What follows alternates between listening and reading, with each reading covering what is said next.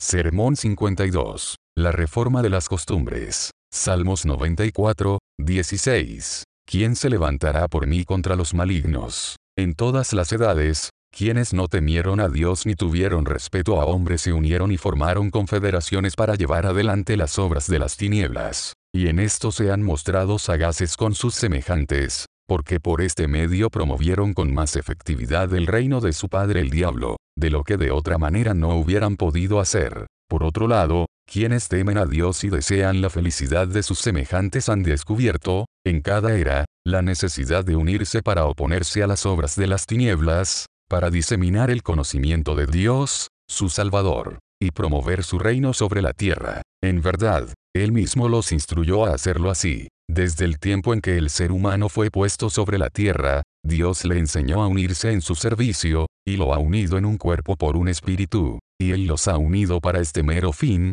para deshacer las obras del diablo. Primero los que están ya unidos y, por medio de ellos, en todo su alrededor. Este es el diseño original de la Iglesia de Cristo. Es un cuerpo de personas unidas para, primero, salvar cada uno su propia alma, luego, ayudarse mutuamente para trabajar en su salvación, después, tanto como esté en sus posibilidades, salvar a todas las personas de su miseria presente y futura, para vencer el reino de Satanás y establecer el reino de Cristo. Este debe ser el interés continuo y la tarea de cada miembro de su iglesia. De lo contrario, no merece ser llamado miembro de ella, como tampoco es miembro viviente de Cristo. De acuerdo con esto, este debe ser el interés y el empeño de todos aquellos que están unidos en estos reinos, que comúnmente son llamados la Iglesia de Inglaterra. Están unidos para este propósito, para oponerse al diablo y todas sus obras, y hacer guerra contra el mundo y la carne, sus fieles y constantes aliados.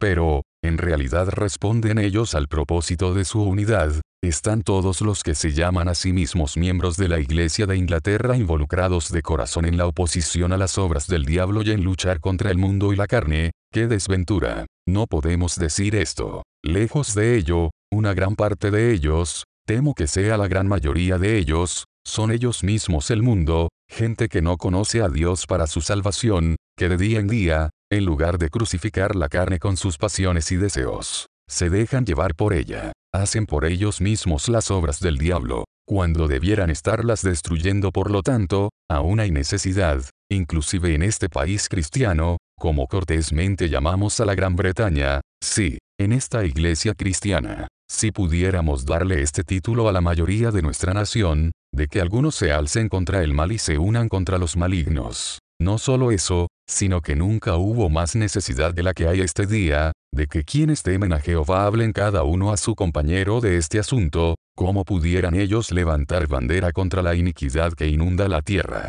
Hay razones abundantes para que todos los siervos de Dios se unan contra las obras del diablo con corazón, propósito y empeño unánimes, para declarar su fe en Dios y para reprimir, tanto como esté en sus fuerzas, estos torrentes de perversidad.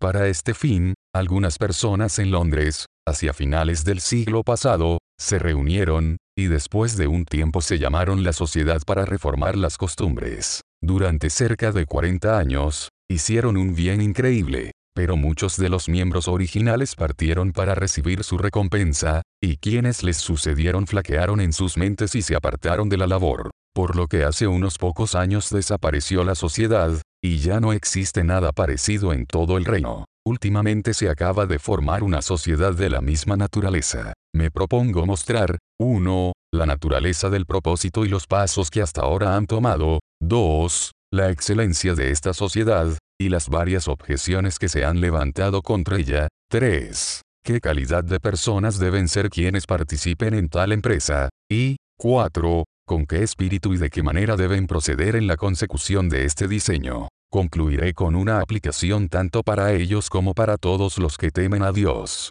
Mostraré, primero, la naturaleza de su propósito, y los pasos que hasta ahora han tomado. Fue un día del Señor en agosto de 1757, cuando un grupo pequeño se reunía para orar y tener conversaciones religiosas. Allí se mencionó la profanación amplia y descarada de personas que compraban y vendían, que mantenían las puertas de sus negocios abiertas, que tomaban en tabernas, y permanecían sentadas o paradas en las calles, caminos o caminos. o vendiendo sus mercancías como en un día ordinario, especialmente en Moorfields, que estaba lleno de gente cada domingo, de un extremo al otro. Se consideró qué método debía usarse para rectificar estos males. Acordaron que seis de ellos visitarían a Sir John Fielding por la mañana para que él les diera instrucciones. Así lo hicieron. Él aprobó el plan y les instruyó en cómo ejecutarlo. Primero, entregaron peticiones al honorable señor alcalde y al ayuntamiento, y a los jueces de los tribunales de Ix y de Westminster.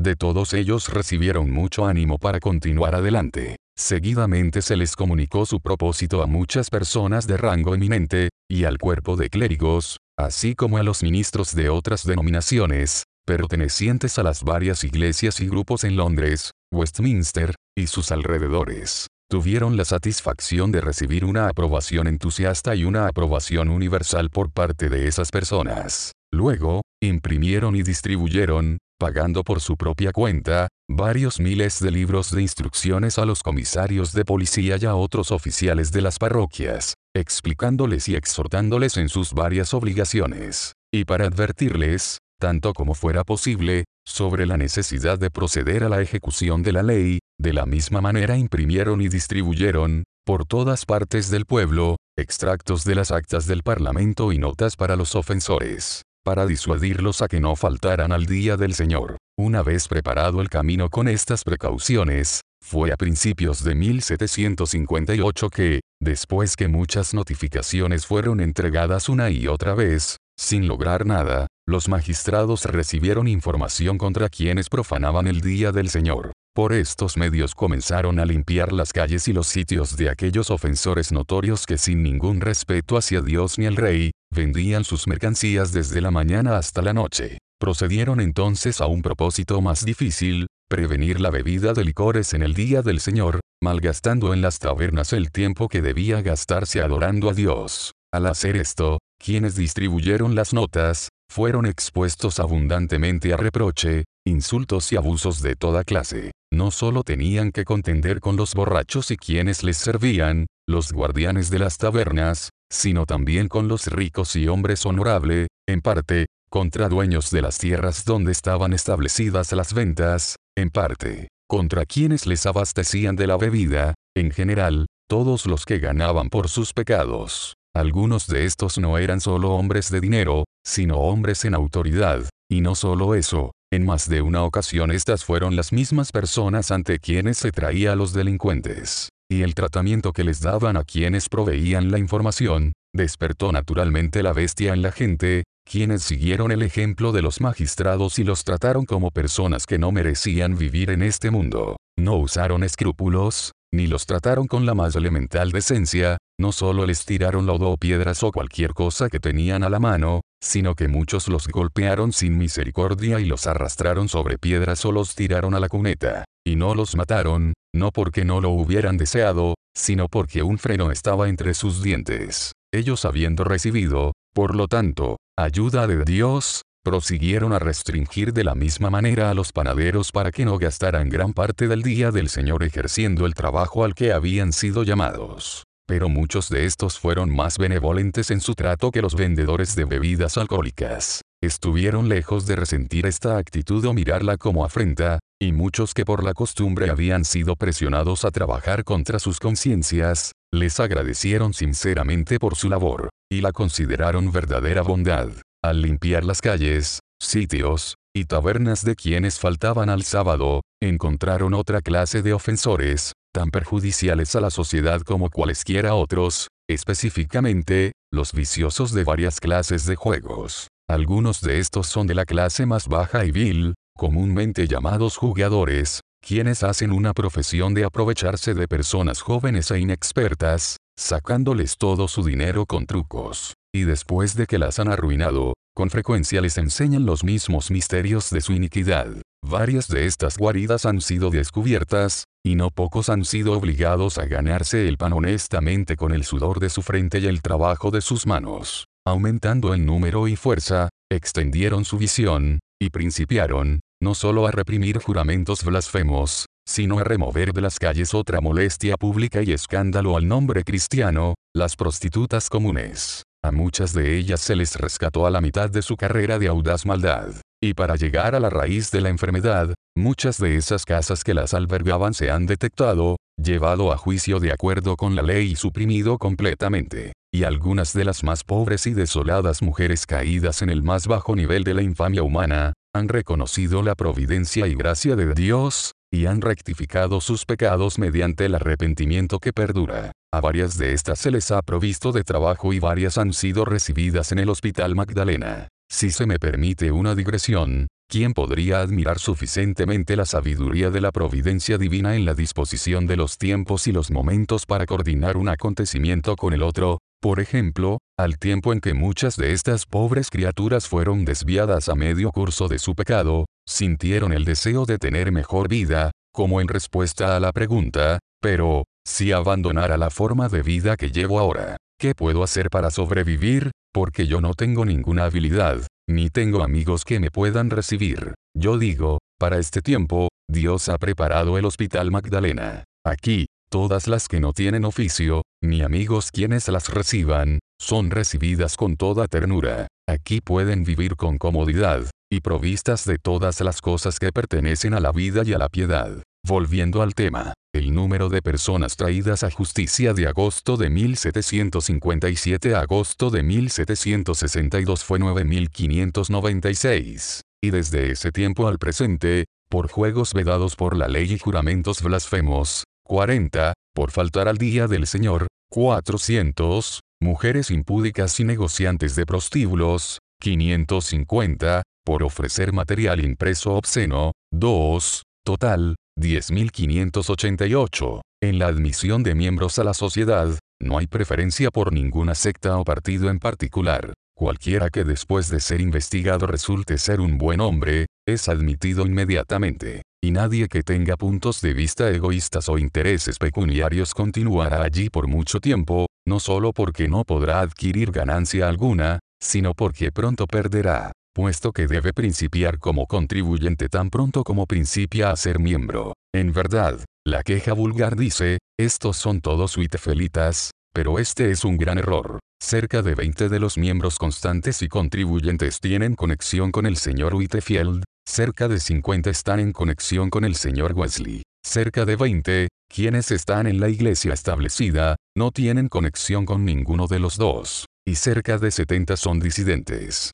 lo que hace un total de 160. A decir verdad, son muchos más los que colaboran en la obra por donaciones ocasionales. Estos son los pasos que se han tomado hasta ahora en la consecución de este propósito. En segundo lugar, mostraré la excelencia del mismo, no obstante las objeciones que se han levantado en su contra. Tal excelencia puede verse en diferentes consideraciones. La primera es que protestar abiertamente contra toda impiedad e injusticia que se han extendido abundantemente como inundación sobre nuestro país es una de las formas más nobles de confesar a Cristo frente a sus enemigos. Esto es dar la gloria a Dios y mostrar a la humanidad que, aun estos tiempos tan bajos, aunque pocos, hay quienes prefieren la fe y la piedad que a Dios alaben. Y, ¿qué puede ser más excelente, que rendirle a Dios el honor debido a su nombre, declarar por medio de una prueba más sonora que las palabras, incluyendo el sufrimiento y correr todo azar, que en verdad hay un premio para el justo,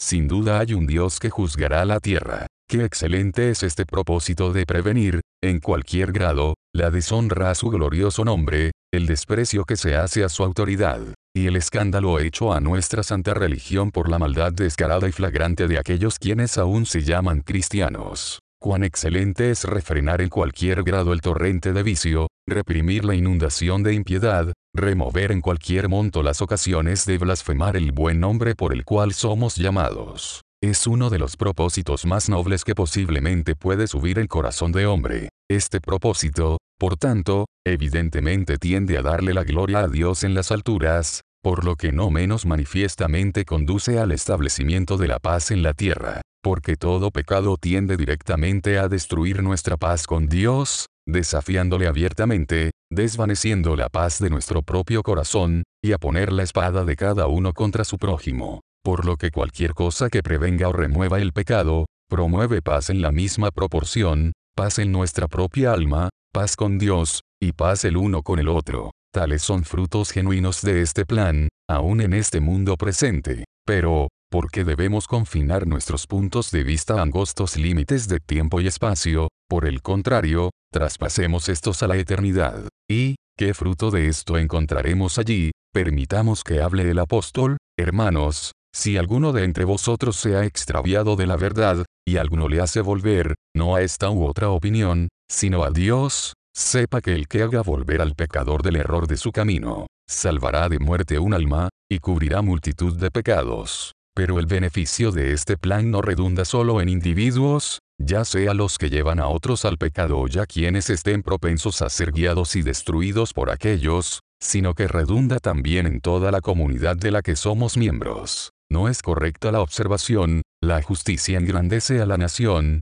y por otro lado, no es verdad que el pecado es afrenta de las naciones, sí, y no provoca maldición de Dios sobre ellas, por lo tanto, en cualquiera de las áreas de la sociedad donde se promueve la justicia, se ha avanzado el interés nacional. En cuanto se reprime el pecado se refiere, especialmente el pecado declarado, el azote y el reproche han sido quitados de nosotros. Quienes quiera que sean, por lo tanto, quienes laboran en esto, son benefactores generales. Ellos son los amigos más genuinos de su rey y de su país. En la misma proporción en que el propósito de ellos se cumple, no puede haber duda que la voluntad de Dios dará prosperidad a la nación, cumpliendo su palabra fehaciente, yo honraré a los que me honran. Pero se objeta, aunque sea este un plan excelente, no le concierne a usted. Porque, no hay personas a quienes propiamente corresponde la represión de estas ofensas y el castigo de los ofensores. No hay policías y otros oficiales que bajo juramento están obligados a esta función los hay. Policías y guardianes de la iglesia en particular están obligados mediante juramento solemne a proveer información contra pecadores escandalosos y otros profanadores del día del Señor. Pero si ellos no hacen lo debido, si no obstante su juramento no se ocupan del asunto, entonces concierne a todos los que temen a Dios, a quienes aman a la humanidad y a quienes desean bien al rey y al país. Perseguir este propósito con el mismo vigor como si no hubiera tales oficiales. Si ellos no sirven para nada, es como si no existieran. Pero esto es solo una pretensión. El verdadero deseo de ellos es obtener dinero a cambio de información. Así se ha afirmado rotundamente y con frecuencia, pero sin la más mínima sombra de verdad. Lo contrario puede probarse con mil ejemplos, ningún miembro de la sociedad toma parte alguna del dinero que la ley designa para el informante. Nunca lo hicieron desde el principio, y ninguno de ellos recibe nada por suprimir información o retirarla.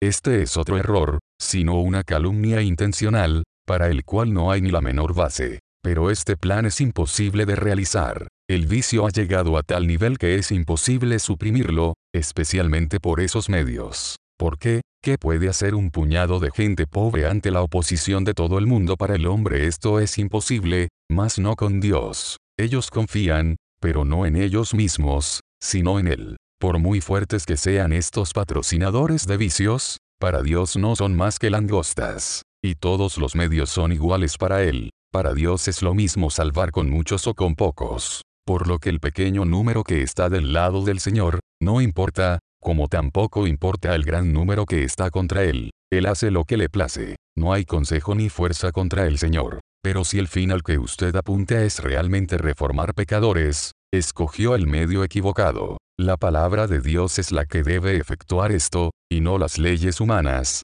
y es trabajo de ministros, y no de magistrados. Por lo que la aplicación de estas leyes solo pueden producir una reforma externa de actitudes, no un cambio en el corazón. Es verdad que la palabra de Dios es ordinariamente el medio más eficaz por el que Él cambia ambos, el corazón y la vida de los pecadores, y Él hace esto mayormente por medio de ministros del Evangelio. Pero es igualmente verdad que el magistrado es ministro de Dios, y servidor de Dios para castigar al que hace lo malo al ejecutar las leyes humanas sobre ellos. Si esto no cambia el corazón, el que se haya prevenido el pecado externo es ya de valor. Hay mucho menos deshonra para Dios, menos escándalo para nuestra santa religión, menos calamidades y reproches sobre nuestra nación y menos tentación dispuesta en el camino de otros. Sí, y menos ir amontonándose contra el pecador mismo para el día de la ira, no sino que hace hipócritas de muchos de ellos, pretendiendo lo que no son. Otros, al exponerlos a vergüenza, y al ponerlos en gastos,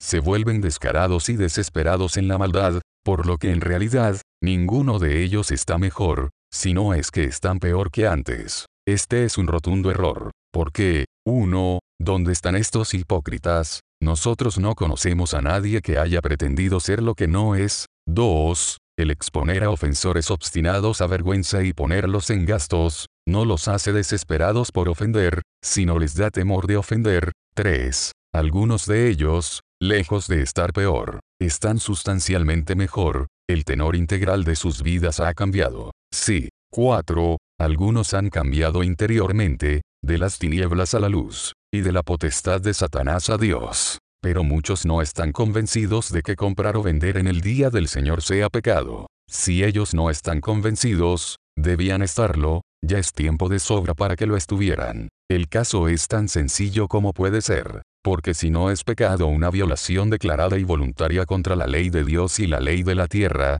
dígame, ¿qué es? Y, si tal violación tanto contra la ley divina como contra la humana no se castiga, porque alguien no está convencido de que es pecado, es el fin de toda ejecución de justicia, y cada persona puede vivir como le plazca. Pero, primero deben probarse métodos más leves, se debe, y se usan. A cada ofensor se le exhorta antes de poner la ley en ejecución contra él, ni se demanda a ninguna persona que no haya recibido notificación expresa de que tal será el caso a menos que prevenga la acusación quitando la causa. En cada caso se usa el método más leve, según lo dicte la naturaleza del caso, tampoco se aplican medios severos, sino cuando es absolutamente necesario para el fin perseguido. Bueno, pero después de toda esta conmoción acerca de una reforma, que bien real se ha hecho un bien indecible, y más abundante de lo que nadie podría haber esperado en tan corto tiempo, considerando el pequeño número de instrumentos y las dificultades que han afrontado, mucho mal se ha prevenido ya, y mucho ha sido destruido. Muchos pecadores han sido reformados exteriormente, algunos han sido cambiados interiormente. El honor de aquel cuyo nombre llevamos y que es tan abiertamente afrontado, ha sido abiertamente defendido. Y no es fácil determinar cuántas y qué tan grandes bendiciones pudieran ya haberse obtenido sobre toda nuestra nación, aun por esta pequeña ofensiva hecha para Dios y su causa contra sus enemigos atrevidos. En general, pues, Después de todas las objeciones que se pueden hacer, una persona razonable debería concluir que un propósito más excelente podría escasamente entrar al corazón humano. Pero, ¿qué suerte de persona debería participar en tal empresa? Algunos podrían pensar que cualquiera que tenga voluntad de servir en esa sociedad debería ser admitido inmediatamente, y que mientras mayor sea el número de miembros, mayor será su influencia. Sin embargo, esto no es cierto. De hecho, es todo lo contrario. Mientras que la mencionada sociedad para reformar las costumbres consistió solo de miembros selectos, aunque no fueron ni muchos, ni ricos como tampoco poderosos. Se sobrepusieron a toda oposición y fueron eminentemente exitosos en cada actividad que emprendieron. Pero, entonces, cuando un número escogido con menos cuidado fue recibido en la sociedad, ésta decreció imperceptiblemente en efectividad, paso a paso, hasta llegar a ser nada. Por lo tanto, el número de miembros no debe causar más preocupación más que el dinero o la eminencia. Este trabajo es de Dios. Se hace en el nombre de Dios y por Él. Por consiguiente, quien no ama ni teme a Dios, no tiene parte ni suerte en este asunto. ¿Qué tienes tú que hablar de mis leyes? Podría decir Dios a cualquiera de estos, pues tú mismo aborreces la corrección, y echas a tu espalda mis palabras. Quien quiera, pues, que viva en un pecado conocido, no es apto para ocuparse de reformar pecadores. Más específicamente, si esta persona es culpable en cualquier instancia, o en ínfimo grado, de profanar el nombre de Dios comprando, vendiendo o haciendo cualquier labor innecesaria en el día del Señor u ofendiendo en cualquier otra manera de las que esta sociedad está particularmente dedicada a combatir. No, no se le permita a nadie que esté él mismo necesitado de reforma, presumir entrometerse con una tarea como esta, que saque primero la viga de su propio ojo. Debe ser intachable en todas las cosas. No es que esto sea suficiente. Cada persona que participa debe ser más que inofensivo. Debe ser persona de fe, tener por lo menos tal grado de convicción de lo que no se ve, que viva no mirando a las cosas que se ven, sino las que no se ven, una fe que produzca un firme temor de Dios con una resolución perdurable, por su gracia de abstenerse de lo que Él prohíbe y hacer todo lo que Él ha ordenado. necesitará más especialmente esa clase particular de la fe que es la confianza en Dios. Esta es la fe que traslada los montes, apaga fuegos impetuosos, quebranta toda oposición y lo capacita para permanecer de pie contra ella, y perseguirá a mil, sabiendo en quién está su confianza, y aun cuando tenga en él mismo la sentencia de muerte, confía en Dios que resucita a los muertos. La persona que tiene fe y confianza en Dios será, como consecuencia, una persona valiente. Tal ha de serse a cada persona que se inscriba en esta obra, porque muchas cosas sucederán en el cumplimiento del deber que son terribles para la naturaleza. Serán tan terribles que todo el que consulta con carne y sangre, tendrá temor de encontrarse con ellas. El verdadero coraje tiene aquí, por tanto, su propio lugar, y es necesario en su máximo grados. Y esto, solo lo puede suplir la fe. Un creyente puede decir, peligro y rechazo no debo temer, con Cristo a mi lado, lograré vencer para el coraje, la paciencia es aliado cercano, el uno se relaciona con lo futuro, la otra confronta males presentes.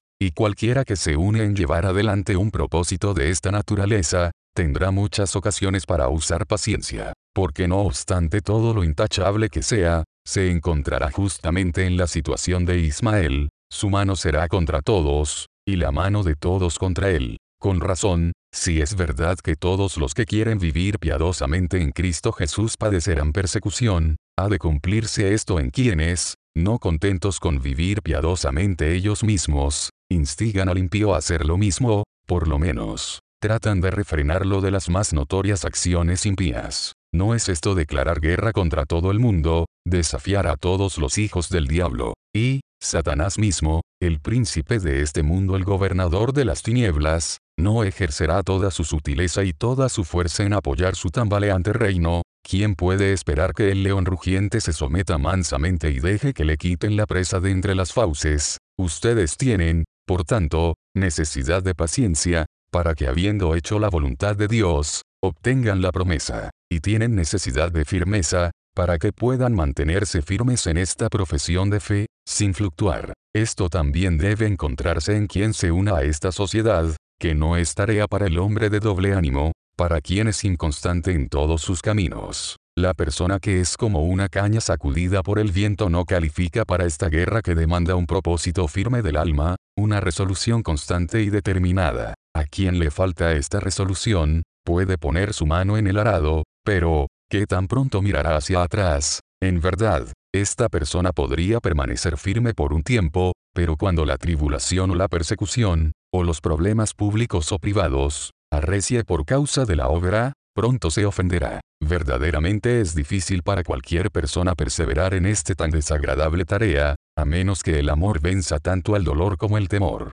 por lo que es altamente conveniente que todos los que participan en esta batalla, tengan el amor de Dios derramado en sus corazones, que todos estén dispuestos a declarar que nosotros le amamos a Él, porque Él nos amó primero. La presencia de aquel que ama nuestra alma hará, pues, sus tareas livianas. Entonces pueden ellos decir, no con el frenesí de una loca imaginación, sino con la más alta verdad y sobriedad, cuando estoy en comunión con mi Padre cada día, olvido los trabajos y toda la aflicción, Él es mi descanso, mi paz y mi guía. Lo que agrega aún una dulzura mayor a la labor y al dolor, es el amor cristiano hacia nuestros prójimos, cuando ellos aman a su prójimo, esto es, a cada alma de la humanidad, como a ellos mismos, como a sus propias almas. Cuando el amor de Cristo los constriñe a amarse uno a otro, como también Cristo nos amó, cuando, como Él, gustan la muerte por todos para que ellos estuvieran listos a poner sus vidas por los hermanos, incluyendo entre ellos a cada persona, cada alma por la que murió Cristo, qué peligro de daño, entonces, los ahuyentará de su obra de amor, qué sufrimiento no estarían ellos listos a pasar para salvar un alma del fuego consumidor, qué prolongación de dificultades, decepción, dolor, eliminará su firme resolución, no dirían ellos de día y de noche la lucha prosigo, sabiendo que Cristo va siempre conmigo así el amor todo lo espera, todo lo soporta, así el amor nunca deja de ser. El amor es necesario para todos los miembros de esta sociedad en otra área, puesto que el amor no es jactancioso, produce no solo coraje y paciencia, sino humildad. Oh, cómo es de necesaria esta para todo aquel que se dedica a esta tarea. ¿qué puede ser de mayor importancia que el que sean pequeños, malos, bajos y viles ante sus propios ojos? De otra manera, si pensaran mejor de sí mismos, si se adjudicaran ellos mismos algún crédito, si admitieran algo del espíritu farisaico, confiando en sí mismos como justos y menospreciando a los otros, nada tendería a destruir más directamente todo el programa. Porque, entonces, ellos no solo tendrían a todo el mundo, sino a Dios mismo contra ellos, sabiendo que Dios resiste a los soberbios, y da gracia a los humildes, solo a los humildes. Por lo tanto, cada miembro de esta sociedad debe estar profundamente consciente de su locura, debilidad, invalidez, continuamente dependiendo con toda su alma en aquel quien solo da sabiduría y fortaleza, con convicción indecible de que la ayuda que se recibe en la tierra, la provee Dios mismo, y que Dios es el que en vosotros produce así el querer como el hacer,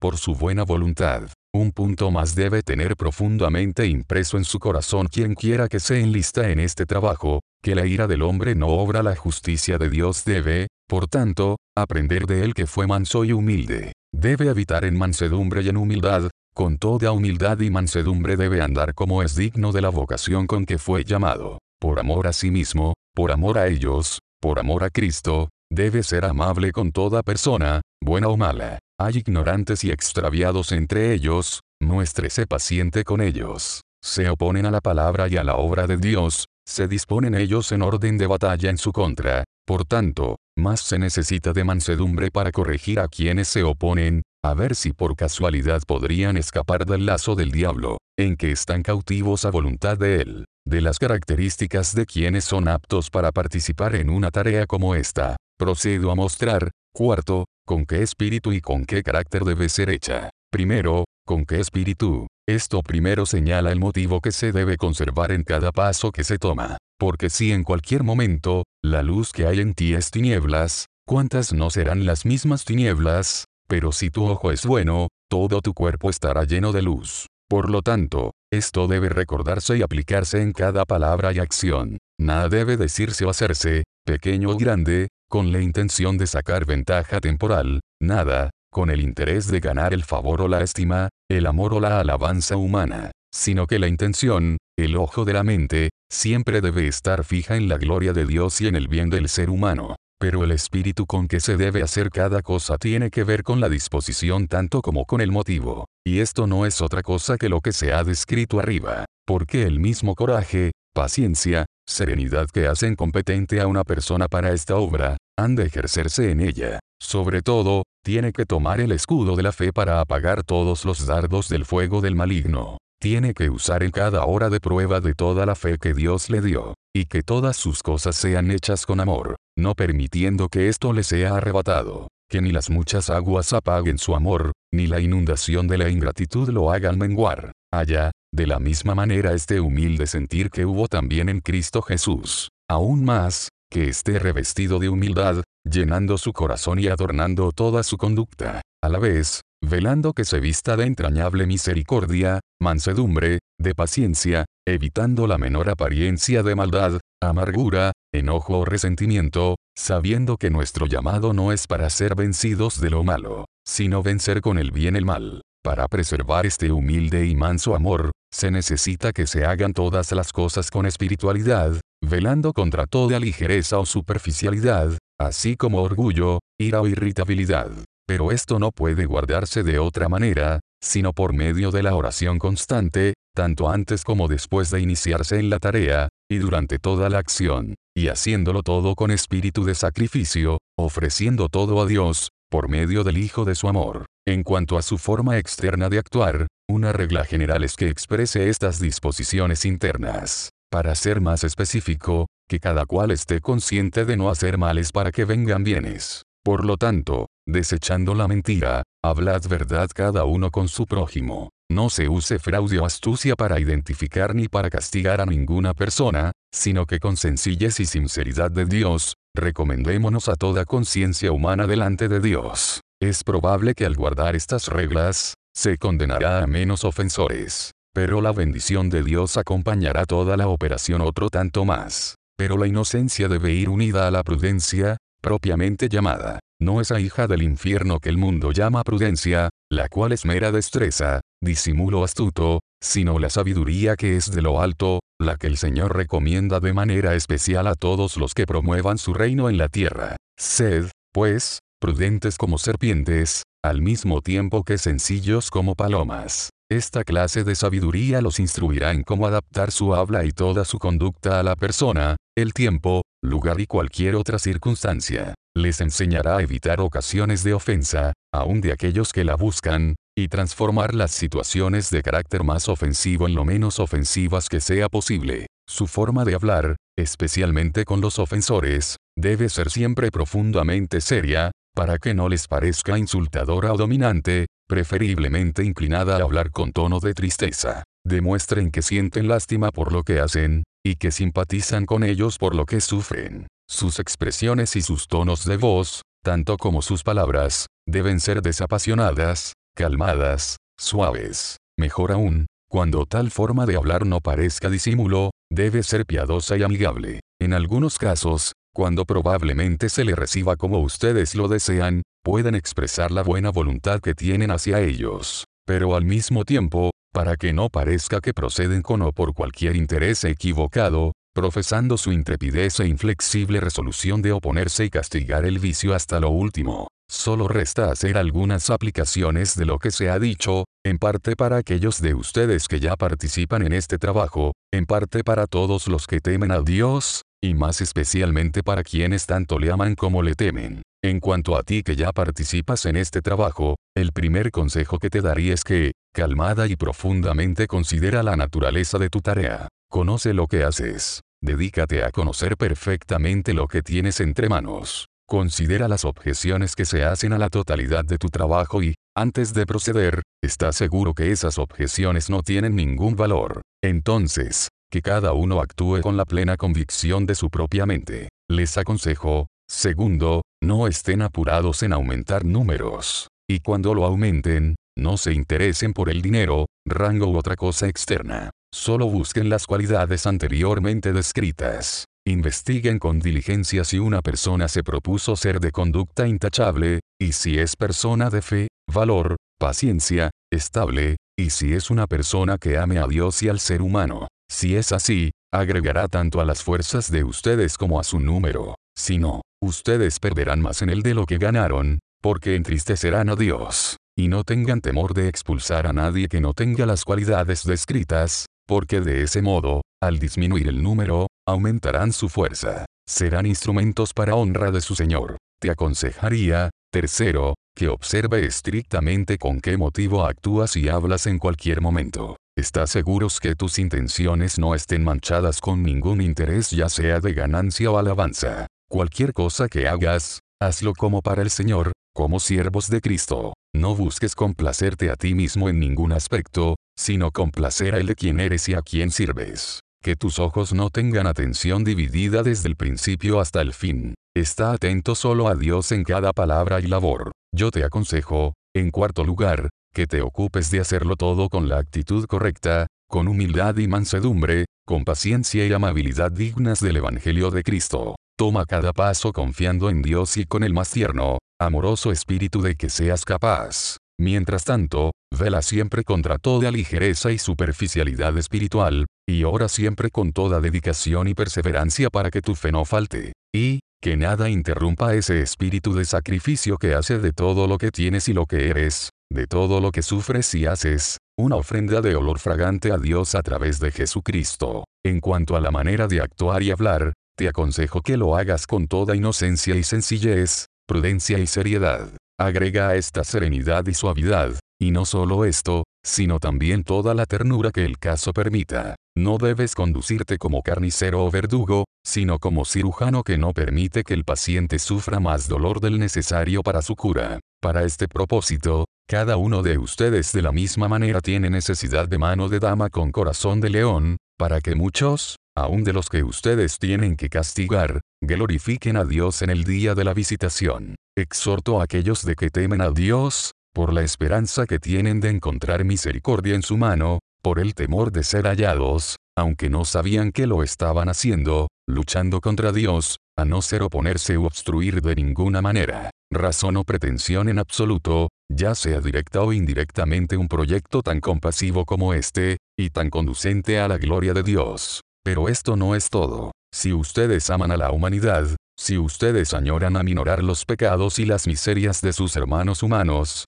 pueden estar satisfechos con ustedes mismos, pueden estar limpios delante de Dios con solamente no oponerse a este proyecto, ¿no están ustedes también comprometidos por el compromiso más sagrado, según tengan oportunidad de hacer bien a todos? ¿No tenemos aquí oportunidad de hacer bien a muchos? Incluso el bien del más alto grado. Entonces, en el nombre de Dios, acepten la oportunidad. Colaboren con ellos en hacer este bien, si no de otra manera, orando seriamente por quienes trabajan en el proyecto. Ayúdenlos de acuerdo a sus capacidades, sufragando los gastos que necesariamente acompañan al proyecto, los cuales, sin ayuda de personas caritativas, serían una carga que ellos no podrían llevar. Asístanlos, si pueden sin inconvenientes, con una cuota trimestral o anual. Por lo menos ayúdenlos ahora, usen la hora presente para hacer lo que Dios puso en sus corazones. Que no se diga que ustedes vieron a sus hermanos trabajando para Dios y no los ayudaron ni con un dedo. De esta manera, por tanto, vengan al socorro de Jehová, al socorro de Jehová contra los fuertes. Y tengo un reclamo mayor para aquellos de ustedes que aman y temen a Dios. El Dios a quien ustedes temen, a quien aman, les ha hecho competentes para promover su obra en una manera más excelente. Puesto que ustedes aman a Dios, aman a su hermano también. Ustedes aman no solo a sus amigos, sino a sus enemigos, y no solo a los amigos de Dios, sino inclusive a los enemigos de Dios. Ustedes se han vestido, como escogidos de Dios, de humildad, mansedumbre y paciencia. Ustedes tienen fe en Dios y en Jesucristo a quien Él ha enviado, fe que vence al mundo. Y por ello ustedes conquistan esa vergüenza maligna y ese temor al que pone lazo, para que ustedes, entonces, puedan estar en pie con gran confianza en presencia de los que le afligieron y despreciaron sus trabajos. Aptos como ustedes lo son, y armados para la batalla, serán como los hijos de Efraín, quienes siendo soldados y llevando arcos con ellos, se devolvieron el día de la batalla, dejarán ustedes a algunos de sus hermanos quedarse de pie solos contra el sinnúmero de enemigos, no digan que esta cruz es muy pesada para llevar, no tengo fuerza o valor para cargarla. Es verdad, por ustedes mismos no pueden. Pero ustedes que creen lo pueden hacer todo en Cristo que los fortalece. Si ustedes pueden creer esto, al que cree todo le es posible. Ninguna cruz es tan pesada que Él no pueda llevarla por nosotros, sabiendo que si sufrimos, también reinaremos con Él. No digan, yo no puedo tolerar el ser diferente. De ser así no pueden entrar al reino de los cielos. Nadie entra a Él, sino por la puerta estrecha. Y todos los que entran por ella son diferentes. No digan yo no puedo sobrellevar el reproche, el odioso nombre de informador. Ninguna persona, nunca, ha salvado su propia alma que no haya recibido burla y comentarios y oprobios. Tampoco ustedes podrán salvar su propia alma, a menos que estén dispuestos a que las personas digan toda clase de mal contra vosotros. No digan, si yo soy activo en este trabajo, perderé no solo mi reputación, sino mis amigos, mis clientes, mi negocio, mi sustento al punto que llegaré a ser pobre. Ustedes no podrán, ustedes no pueden, les es absolutamente imposible a menos que Dios mismo lo escoja así, ya que su reino domina sobre todos, pues aún vuestros cabellos están todos contados. Pero si el Dios de gracia y sabio lo escoge para ustedes, murmurarán o se quejarán, ¿acaso no dirán, la copa que el Padre me ha dado, no la he de beber, si ustedes son vituperados por el nombre de Cristo, sois bienaventurados, porque el glorioso Espíritu de Dios reposa sobre vosotros. No digan, yo sufriría cualquier cosa, pero mi esposa no lo consentiría, porque ciertamente dejará el hombre a su padre y a su madre y a todos, y se unirá a su mujer. Es verdad, se debe dejar a todos, menos a Dios, a todos, menos a Cristo. El hombre no debe dejarlo a él por su esposa, ni siquiera por el familiar más amado ha de dejar de hacer su deber. Nuestro Señor mismo ha dicho en este mismo sentido, el que ama a padre o madre más que a mí, no es digno de mí, ustedes no digan, bueno, dejaré todo por Cristo, pero una responsabilidad no debe afectar a otra, y esta afectaría frecuentemente mi asistencia a la adoración pública. Probablemente a veces lo hará. Id, Entonces, y aprended lo que significa, misericordia quiero, y no sacrificio. Sin importar lo que se pierda al mostrar esta misericordia, Dios devolverá en sus senos siete tantos. No digan, lastimaría mi propia alma. Yo soy un hombre joven, y al relacionarme con mujeres de vida fácil, yo mismo me expondré a tentación. Sí, si lo haces con tus propias fuerzas o por tu propio placer, pero tal no es el caso. Confía en Dios, y desea complacerle a Él solo. Y si Él te llamara a entrar en medio de un horno de fuego ardiendo, aunque pases por el fuego, no te quemarás, ni la llama arderá en ti. Es verdad, pero yo no veo que Él me esté llamando a esto. Quizá no estés dispuesto a verlo. Sin embargo, si no fuiste llamado antes, yo te llamo ahora, en el nombre de Cristo, toma tu cruz y síguele. No razones más con carne ni sangre, mas resuelve ahora echar tu suerte con los más despreciados, los más infames de sus seguidores, la escoria del mundo, el desecho de todos. Te llamo en particular a ti, quien una vez esforzaste tus manos, pero que te han vuelto atrás. Cobra ánimo, sé fuerte, cumple el gozo de ellos retornando con manos y corazón. Permita Dios que quizá para esto te apartaron de ellos por algún tiempo, para que te reciban para siempre. O, no sean rebelde al llamamiento celestial. Y todos ustedes los que saben a que han sido llamados, estimen todo como pérdida, para que puedan salvar un alma por la cual Cristo murió. Y, ocupados en ello, no os afanéis por el día de mañana, sino echen toda su ansiedad sobre Él, porque Él tiene cuidado de ustedes. Encomienden sus almas al fiel Creador, y hagan el bien.